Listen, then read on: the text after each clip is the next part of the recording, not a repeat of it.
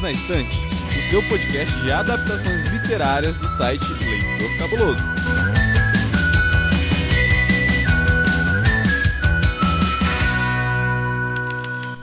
Saudações, quadrinismo pessoal, bem-vindo a mais um Perdido na Estante, capitaneado por mim, que vos fala, sou Hamilton Cabuna, e hoje vamos falar sobre o filme Memórias Póstumas de Brás Cubas. Então, se você não ouviu o episódio sobre o livro, dá um pause, ouve, depois corre para cá, ou vem andando, você escolhe, ou pega um Uber e ouça esse episódio aqui. E estou com ela, a mais nova bacharel em letras do Brasil, Amanda Barreiro. Olá, Cabuna, tô aqui também com meu amigo o cara dos quadrinhos, para a gente conversar sobre esse filme de um dos maiores clássicos da literatura brasileira. Me senti agora um personagem dos Simpsons, né? O cara dos quadrinhos, assim.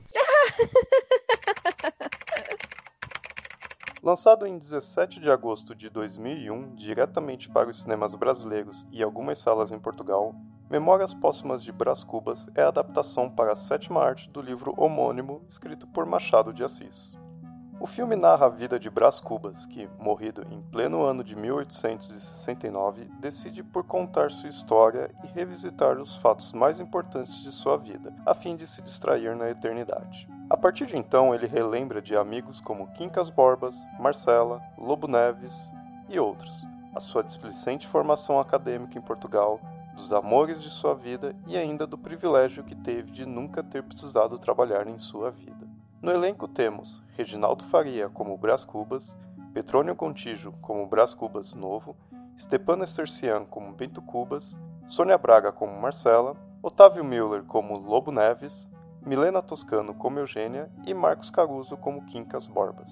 A direção é de André Klotzel, que também divide o roteiro com José Roberto Torero. Então, Cabuna, é, no nosso desafio aqui da sinopse criativa, Conta pra gente como seria a sinopse do filme se ele fosse um filme de terror. Memórias Póstumas de Brás Cubas é um filme onde um, um fantasma fica obsediando pessoas do seu passado e contando a história dele, como ele foi ruim com aquelas pessoas e como ele se divertiu com isso. E ele tenta a todo custo a, a convencer a nós, espectadores, de que ele estava certo e que todo mundo estava errado ao redor dele. é um espírito obsessor mesmo. Né? Chama os caça-fantasmas. E, gente, o filme, né, agora. É, nosso desafio é, são complicados, assim, a gente tem que ter uma criatividade. E, e na hora, né? É, Sim. Joga filme... no fogo logo. Não é, gente? Vai lá, vai pra Fogueira Santa e, e vamos nessa. Então, Amanda, a gente tem esse bloco aqui sem spoilers, né? E o que, que você achou do, do filme? É uma boa adaptação? Mediana? Ruim? Então, em termos de fidelidade, é uma boa adaptação. Em termos de filme, aí já é uma outra história. Ela adapta bem o, o livro, é bem fiel, mas não sei se é para todos os gostos. O que, que você acha? Discorra mais sobre isso. Como, como uma obra cinematográfica, ele, eu tenho minhas dúvidas sobre ele. Eu tenho, assim, várias críticas a fazer. Uhum. O ritmo dele é muito complicado e eu acho assim que eu vou falar até uma coisa meio polêmica. Eu acho que ele é fiel demais ao livro. De repente, se ele fosse um pouco menos ou um pouco mais criativo nessa forma de, de adaptar, ele poderia ser um pouco mais interessante. Mas eu acho que ele não funcionou tão bem, se guiando tanto pelo livro. Uma obra quase ipsilítere, né? É. O que, que você achou? Olha, eu vou falar que eu gostei muito do filme e eu não sei se é porque eu comecei a ver mais filmes portugueses, filmes europeus, mas o ritmo não me não me destoou. Esse ritmo mais lento, umas coisas meio contemplativas. Para mim o filme funcionou bem. E o que você achou da caracterização dos personagens? A galera ali conseguiu pegar a essência do, do livro, do, dos personagens do livro? Como você achou? Olha, eu acho que sim. Eu não sei se eu tinha imaginado a aparência física exatamente dos personagens quando eu li, mas quando eu assisti o filme eu acho que seria daquele jeito mesmo, acho que encaixou.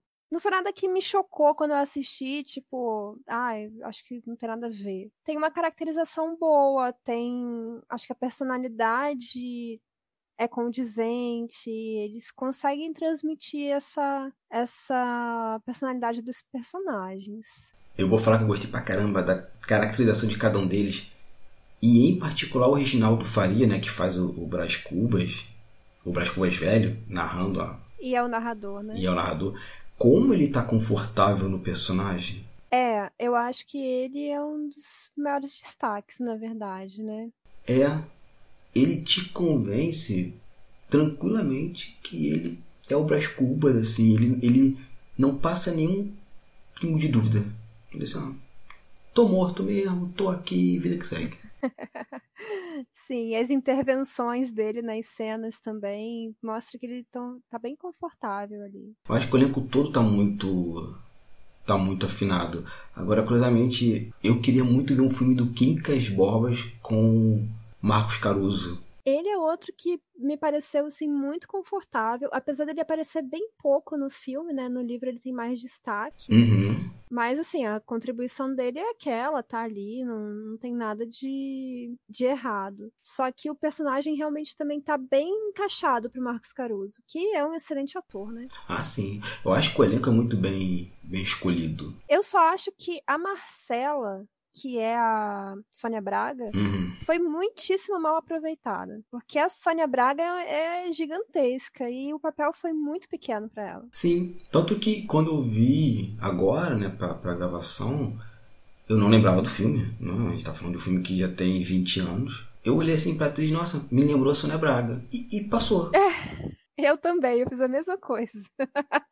eu só fui reconhecê-la quando tem uma cena que ela tá num balcão conversando com Cuba e eu falo assim, é a Sônia Braga. Oi? Como assim? Sim, eu, eu tive a mesma reação. Eu falei, gente, parece tanto a Sônia Braga. Aí eu fui, pausei falei, não, gente, é a Sônia Braga. Ali caiu a ficha pra mim, gente, é a Sônia Braga, olha só. É. Mas realmente, acho que é, pra Sônia Braga precisava de um papel de maior, de maior destaque você comentou atrás que o filme você achou um, um pouquinho complicado, mas tem alguma coisa assim que te incomoda, uma coisa bem, bem específica? Ai, tem, olha. tem sim. Eu acho assim, o filme muito literal, sabe? Uhum. Então ele tá narrando, por exemplo, nossa, tem esses momentos que me deixam muito agoniada. Ele tá narrando e, tipo, ela irritada bateu com as pontas dos pés no chão. Aí aparece a atriz batendo a ponta do pé no chão achei isso tão teatral, tão, sabe, caricato. Que, ai, não, gente. Que vergonha alheia. pra quê, né? Isso me incomodou. É.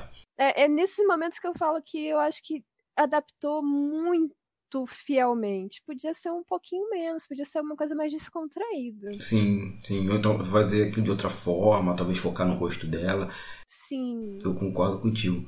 O que me incomodou foi a ausência da, da cena que tem no livro, né? Daquele ex-escravo espancando outro escravo que incomodava o, Sim. o Cubas. Eu senti falta daquela cena. Sim, não tem. É, tem algumas cenas que ficaram faltando. Inclusive, o capítulo que, que eu comentei não, não é dado a menor importância a isso no filme. Ah, qual capítulo? Da borboleta. Sim. É, é até sutil, né? Assim, tem ele espantando a borboleta, mas. Mas não tem o menor significado no filme. É. Né? É só uma borboleta. Poderia passar tranquilamente. É, passar não, retirar ela tranquilamente. Que o filme seguia de, de boas, assim. Uhum. Antes da gente passar para o próximo bloco, assistente, vem aqui novamente, vamos falar um pouquinho sobre as curiosidades do filme. O filme teve locações no Brasil e em diversas partes de Portugal. Recebeu cinco Quiquitos de Ouro nas categorias de Melhor Filme Escolhido pelo Júri, Melhor Filme Escolhido pela Crítica, Melhor Direção, Melhor Roteiro e Melhor Atriz Coadjuvante para Sônia Braga. E no Grande Prêmio BR de Cinema recebeu três indicações nas categorias de Melhor Roteiro, Melhor Direção de Arte e Melhor Fotografia. Então, Amanda, agora é o momento que a gente, a gente dá spoiler até não poder mais. Adoro. Ah, essa é a melhor parte. A gente grava podcast para dar spoiler. Então, gente, aquilo, tem spoiler, não viu, procura o filme, tá no YouTube lá de graça, dá para assistir, tem outros canais aí também, assistir em Full HD, em 4K, em 3D. Então vamos lá, vejam o filme, acabou, vem aqui e ouçam o podcast, tá? Porque a gente não vai se, se reprimir não. Amanda, vamos lá. Bloco com spoiler. O filme passa bem? Ele consegue captar aquela sensação pessimista do, do livro? Eu vou te dizer que, na minha opinião, médio. Porque como eles retiraram algumas passagens, como a gente acabou de comentar, né? Uhum. Eu acho que algumas coisas não ficam tão evidentes como é como são na leitura do livro. Porque ele acaba retirando uma parte dessa hipocrisia da sociedade, acaba retirando uma parte desse pensamento crítico do Machado ao não expor situações que ele trata no livro, como por exemplo do, do racismo propriamente dito. Tem a parte sarcástica também, também tem a parte pessimista, também tem a parte de exposição da elite, mas eu acho que com menos intensidade. É, eu acho que o filme, e aí eu vou dar muito crédito ao Reginaldo Faria, é, ele conseguiu fazer um Brás Cubas mais empático. De você, assim, em algum momento você sorrir para ele, você ficar com uma certa dó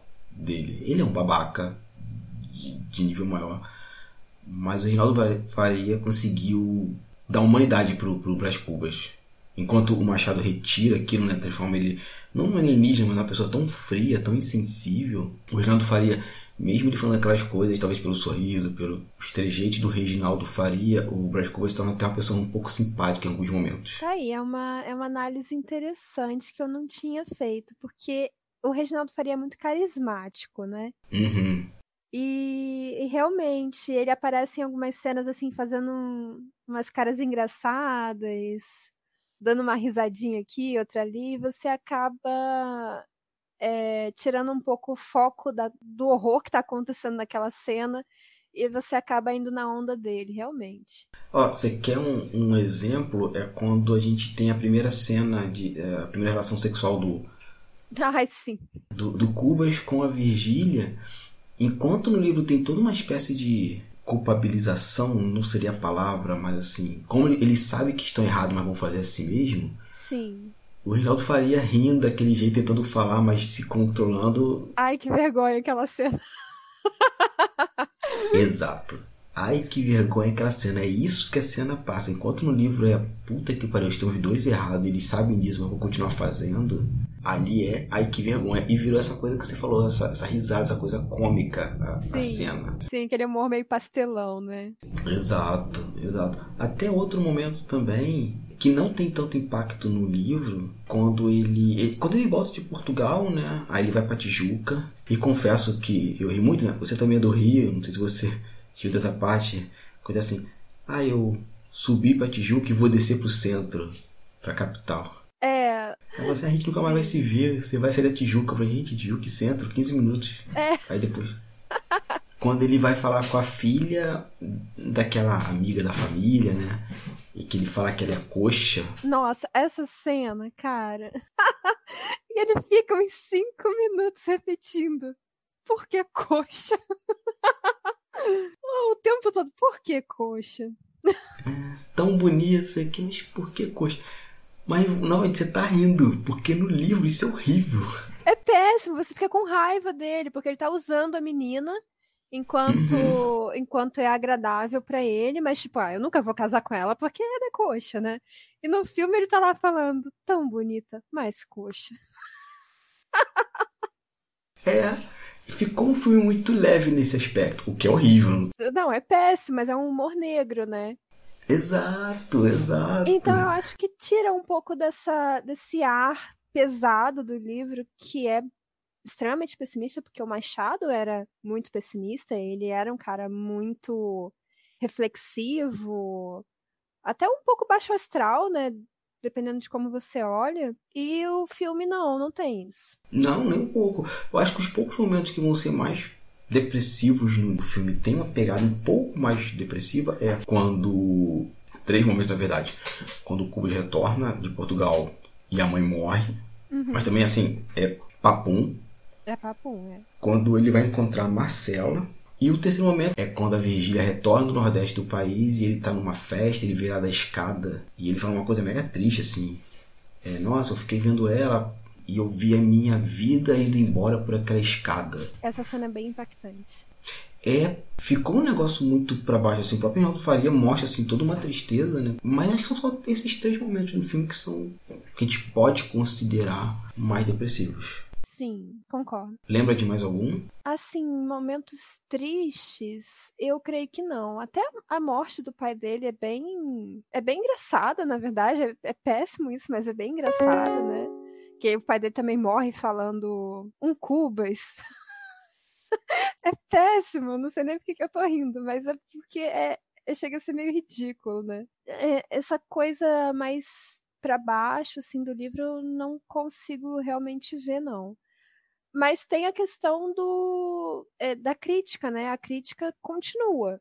Só que ao invés de ser uma crítica mais mordaz, como é no livro, eu acho que o filme tem uma crítica mais pelo humor. Sim. O Brás Cubas Moço, feito pelo Petrônio Gontijo, também passa um ar de mediocridade pro Brás Cubas que ficou de parabéns. Aquele momento que o Cuba está conversando com o pai dele tomando café, ou que ele está na faculdade em Portugal estudando, tu vê assim, que se ele tivesse ali, tivesse em Londres, tivesse, sei lá, jogando sinuca, tava nem aí pra voz do Brasil. É, engraçado que a gente estava comentando que o Reginaldo Faria é bem carismático, né? Eu acho que o, o Brás Cubas jovem é o oposto. Uhum. Porque você consegue sentir esse ranço por ele que você sente no livro pelo Brás Cubas jovem. O tempo todo no filme você só sente aquele ranço por aquele cara que, nossa, só quer saber de ficar com a Virgília, de ganhar a vida confortável e não tem nenhuma aspiração, nenhuma ambição, nenhuma contribuição, nada, né? Acho que é bem o oposto entre os dois atores. Que ficou bom, né? Porque quando tá os dois atuando juntos, né? Esse, esse contraste fica muito evidente. Fica. Fica assim. É, não sei se foi a escolha do ator, mas o ator fez um excelente trabalho. Hum, fez. Eu, os dois, né? É, os dois fizeram sim. Eu, fiquei, eu gostei muito, fiquei nesse rapaz, o cara, o cara é bom mesmo, assim. Eu acho que todo elenco é muito afinado, né? O, o, a Vigília também eu gosto dela. É, eu só permaneço com a crítica que eu fiz a, a Sônia Braga, que eu acho que ela merecia, de repente, ser a Virgília ou algum outro papel de mais destaque. Sim. É, a gente estava falando, né, agora a gente pode dar um spoiler, porque assim, eles se separam, no, é diferente do livro pro filme, né?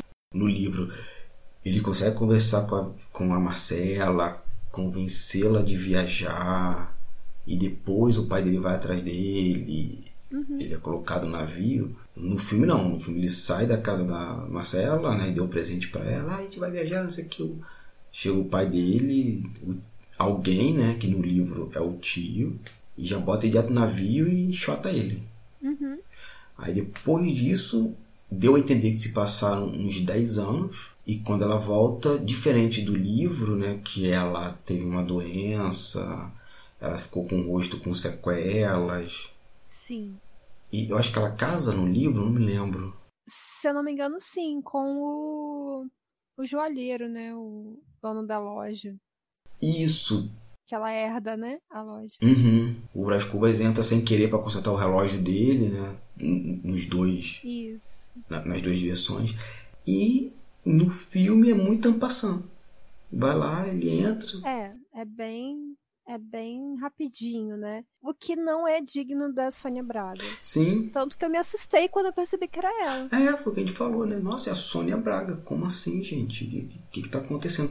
Eu acho que ali podia dar um destaque dela, Sônia Braga, conversando, explicando alguma coisa. Talvez foi isso que você falou, né? se libertar um pouco do livro e quem sabe a morta falando com o morto. Não sei. É, eu acho que merecia uma solução criativa. Uhum. Eles não foram muito criativos na direção desse filme. É, eles, seguiram ipsiliter. Outro que eu acho que merece destaque com um personagem Stepan Necessian, com o Bento Cubas, que tem uma das mortes mais engraçadas do cinema. É horrível, gente, porque ele morre porque o filho não virou deputado. Basicamente isso. E, e morre falando um Cubas. Um cu... É. Até ele na cama tossindo um Cubas. que horror. Que horror, é horrível. Mas Stepan Necessian também. Tem poucas participações, né? Mas acho que ele aparece, ele dá um, um, um up na cena. Sim. Otávio Miller como Lobo Neve, gente. Eu gostei muito. Também a, a morte dele péssima, nossa. Nossa. Cai duro do nada. Sim. Mas é engraçado, né? Como ele, ele. E como ele passou uma coisa que não tem no livro. O Lobo Neves, no filme, é um pouquinho perigoso, seria a palavra? Desconfiado, raivoso, com a, atração de Virgília e de Brás Cubas. Eu acho que ele é bem mais desconfiado e eu acho que ele é bem mais na defensiva, né? Porque no livro eles são super amigos, Uhum. o, o Brás Cubas e o Lobo Neves. Já no filme, você nota que é, é só um, um coleguismo ali, né?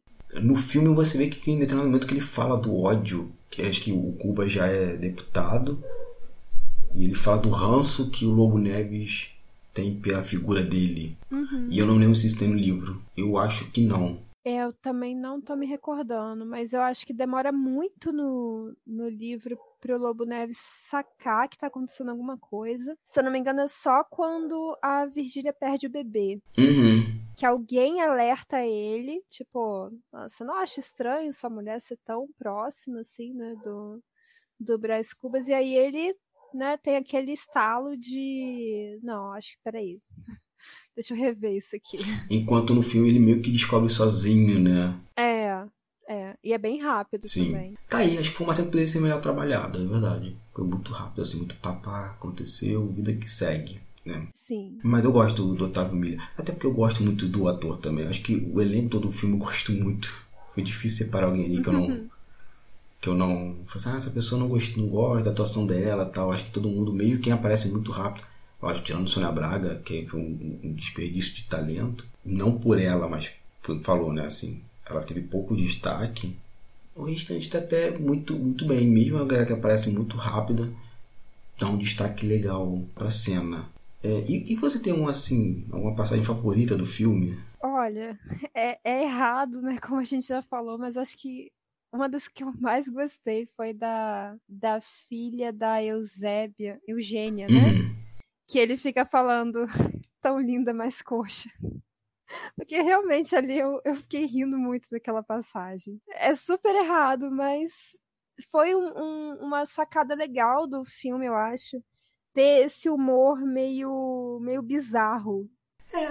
Depende de como você olha o, o, o- Machado, ou você vai pra comédia ou vai pro, pro niilismo total, assim. Então, e essa adaptação da obra, que você tem razão, assim, ah, vamos pegar o humor mais bizarro possível, vamos. Vamos pegar alguém que consiga falar sério e ao mesmo tempo tem um certo traquejo, vamos. Aí pega o Renato Faria e pronto. Combinou perfeitamente, assim. E, e a repetição também é um artifício pra isso, né? Porque você ou- ouve uma vez e você fica, nossa, que cara babaca. Aí ele repete, e repete, e repete. Daqui a pouco você tá rindo. E ele repete em vários momentos diferentes, né? Coxa, não sei o quê. Sim. Aí ele fala um montão de coisa lá na frente e ele Quando você pensa que ele que já esqueceu, já passou tão linda, mais coxa. E as caras e, e as caras e bocas dele balançando a cabeça. É, é- é espetacular. Eu tenho duas cenas favoritas no filme, que aí remete ao que você falou lá atrás sobre ser filme. Que eu acho duas cenas que, assim, que eu, eu bati palmas de pé. A primeira é quando o Brás Cubas já se passou alguns anos, o Lobo Neves e Vigília foram para São Paulo, ela retorna, está dando uma festa, ele fica se ensinando pra ela, ele consegue um beijo dela. Aí ele tá voltando numa rua escura e o Brás Cubas do Reinaldo Faria fica numa esquina e pega uma moeda de ouro e joga pra ele. Você lembra dessa cena?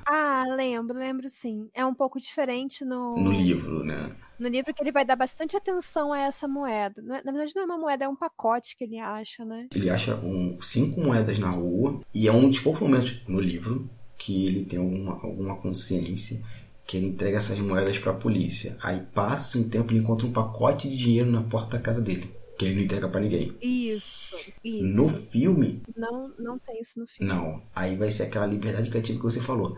Eles fizeram uma linguagem de cinema. É o Brás Cubas velho andando, quebrando a parede, né? A quarta parede, porque ele é um personagem que tá conversando com a gente. E joga uma moeda pra ele próprio. Sim, Eu bati palma naquilo que eu achei genial. E mais na frente, quando o Brás Cubas fala que era o desejo dele de matar o Lobo Neves pra ficar com a Vigília, que ele começa a enforcar o Lobo Neves, vem o Reinaldo Faria e separa os dois, e os dois ficam Aham. tentando entender o que está acontecendo, aí um olha pro outro, olha pro Reinaldo Faria, o que que tá acontecendo? E o Reinaldo Faria, o Faria fala, né, eu não vou estragar essa história com sangue. é, sim, sim. Eu lembro dessa cena. Eu queria muito matar o Lobo Neves. Aí o, o Otávio Miller olha pro ator assim, tipo, "Que- como assim você quer matar? Por quê? Mas não consegui matá-lo, etc, etc. Aí o filme volta, aí você vê a cena novamente, eles apertando a mão e conversando trivialidade. Eu achei isso também tão genial. Finalmente, é quebra da quarta parede, quebra de expectativa e o cinema sendo cinema. Porque se isso fosse contado, a literatura assim, né? Você escreve aquilo, acho que não teria o mesmo impacto, né? Da quebra da quarta parede. Nem sei como quebraria a quarta parede nesse aspecto no, no livro, no texto. Mas no cinema, meu Deus, funcionou muito bem. É, eu. Assim, novamente, minha opinião polêmica. Eu já não sou a maior fã de, dessa questão de quebra da quarta parede. Eu fico um pouco incomodada com o filme falando comigo. Então, talvez por isso o filme não tenha me cativado tanto quanto a você. Sabe? Eu consigo entender o que você está falando. Eu, eu realmente acho um recurso in- interessante para passar essa intenção dele ali naquela hora, porque ficaria estranho de outra forma de repente, mas não é um recurso que me que tem tanto apelo comigo. Entendi. Entendi. É um bom ponto. É um ponto. É que eu, eu gosto dessa, desse uso sutil da quebra da quarta parede. Porque assim, o personagem já vem quebrando a quarta parede no livro, né? Sim. Mas acho que no livro é diferente, né? No, no filme eu fico um pouco incomodada. Amanda, você recomenda o pessoal assistir? Então, depende. Eu recomendo para aqueles que gostam muito de cinema nacional e que apreciam esse tipo de narrativa mais com, com humor mais sarcástico, um humor mais humor negro, eu diria. Do contrário, talvez não funcione muito. Eu acho que ele é para um público bem específico. E você? Eu vou fazer minhas suas palavras porque, assim, ele tem uma narrativa mais lenta. Ele, como a Amanda falou soberbamente, ele é bem próximo ao, ao livro. Ele se dá poucas oportunidades de explorar outros recursos narrativos do cinema. Vá assistir o filme, acho que vale a pena. Mas sabendo que, assim, é uma experiência bem diferenciada. Filme mais lento, outra proposta. Pode dar sono em alguns momentos sabe? Porque tem isso. Aí o carinho dos personagens cativa pra caramba, do, do Reginaldo Faria, do, do Caruso e tal, mas assim, foi o que a Amanda falou. Talvez não seja agrado a todo mundo, mas assim, eu acho que vale a pena assistir, porque é, um- é uma forma de prestigiar o cinema nacional, prestigiar o Machado de Assis, todo mundo que participou daquele filme, e eu acho que vale a pena ser da zona de conforto. Mas reconheço o que a Amanda falou. Amanda, quantos selos cabulosos vale o filme Memórias Póstumas de Brás Cubas? Meu Deus. Olha, não quero ser cruel, não, mas eu vou dar dois e meio selos cabulosos. Dois E meio. e meio, perdão, tem um meio ali. É, metade da nota, né? Tá na média. Tá na média, passa de ano, passa, passa de série. É. Eu vou ser um pouquinho mais legal e vou dar quatro selos cabulosos, porque eu me diverti muito com o Reginaldo Faria. Confesso, gente. Só a capa do, do DVD, que é completamente diferente da capa do livro, né? A cara dele sorrindo com um olho aberto e Sim. outro fechado. No caixão. no caixão. Aí tô pronto. Já me cativou ali. Então, essa é a minha nota. No final, acho que dá pra o filme passar bem e seguir pra próxima, próxima etapa dele. Então, gente, fechamos aqui, né? Então, obrigadão você que chegou aqui. Amanda, fique à vontade aí pra fazer seu jabá, suas redes sociais, vender aquele Fiat Uno usado. Então, vocês me encontram no Instagram. Eu sou Amanda Barreiro. É, eu também faço minhas resenhas, exponho minhas opiniões lá no Ficções Humanas. E tô por aqui também no Perdidos na Estante. E você, Cabuna? Eu tô aí, aí no podcast, dando opiniões polêmicas aqui no Perdidos na Estante. Tô lá no meu podcast Quadrinhos e Narrativas, onde eu falo sobre quadrinhos independentes e a cultura pop nacional, no site turnolivre.com. Quem quiser ver meus desenhos, pegar dicas de criação de histórias, vai no meu Instagram, cabunamilton, e no meu blog, hamiltoncabuna.wordpress, que eu, lógico, tem mais espaço, eu falo um pouco mais sobre criação de histórias e de vez em quando dou umas dicas sobre criação de desenhos, ilustração e quadrinhos com software livre. Então, é isso aí. E assistente, quais são suas palavras finais? Talvez você não saiba ainda, mas o podcast Perdidos na Estante agora tem Twitter e Instagram. No Twitter estamos como arroba perdidosestante e no Instagram como arroba perdidosnaestantepod. Segue a gente lá. O podcast Perdidos na Estante é um podcast independente. Para que mais episódios sejam lançados, contamos com o seu apoio. A partir de R$ 5,00 por mês você financia esse projeto e todo o site Leitor Cabuloso. Faça sua contribuição em arroba leitorcabuloso no PicPay ou em catarse.me barra leitor cabuloso. Deixe sua avaliação e seu comentário na Apple Podcast, no site Leitor Cabuloso ou no seu agregador favorito. Estamos nas principais plataformas e também no Spotify. Esse podcast foi apresentado por mim, Hamilton Cabuna, e por Amanda Barreiro. O assistente é o Leonardo Tremesquim. E a edição é deste que vos fala, Hamilton Cabuna. E esse episódio foi produzido graças aos nossos apoiadores. Muito obrigado, pessoal. Vocês ó, ajudam pra caramba. E eu fico muito feliz por estar tá falando o nome de cada um de vocês. Então, agradecimentos especiais a Rodrigo Leite, a Yerechu, Melissa de Sá, Cláudia Rodrigues, Priscila Rúbia, Nilda, Lucas Domingos, Carolina Mendes, Abner de Souza, Marina Jardim, Carol Vidal, Deise Cristina, Leandro Gomes, Francisco Faria, Tiago Hildiger, Marina Kondratovic, Alain Felipe, Lubento, Clécius Duran, Laine Lilica, Lara Prado, Alessandra Rocha, Igor Bajo, Ricardo Brunoro e a Maurício Silva. É isso, gente. Chegamos ao final de mais um Perdido na Estante. Obrigado a você que nos ouviu até aqui. Espero que tenhamos contribuído de alguma forma para ampliar o seu leque de, de filmes, de séries, de livros.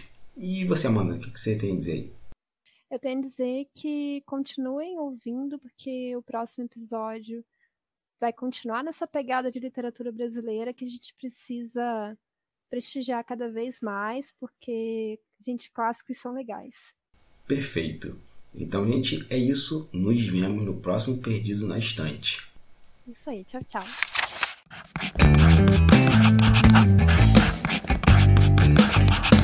Esse podcast faz parte do site Leitor Cabuloso. Conheça nossos conteúdos em www.leitorcabuloso.com.br.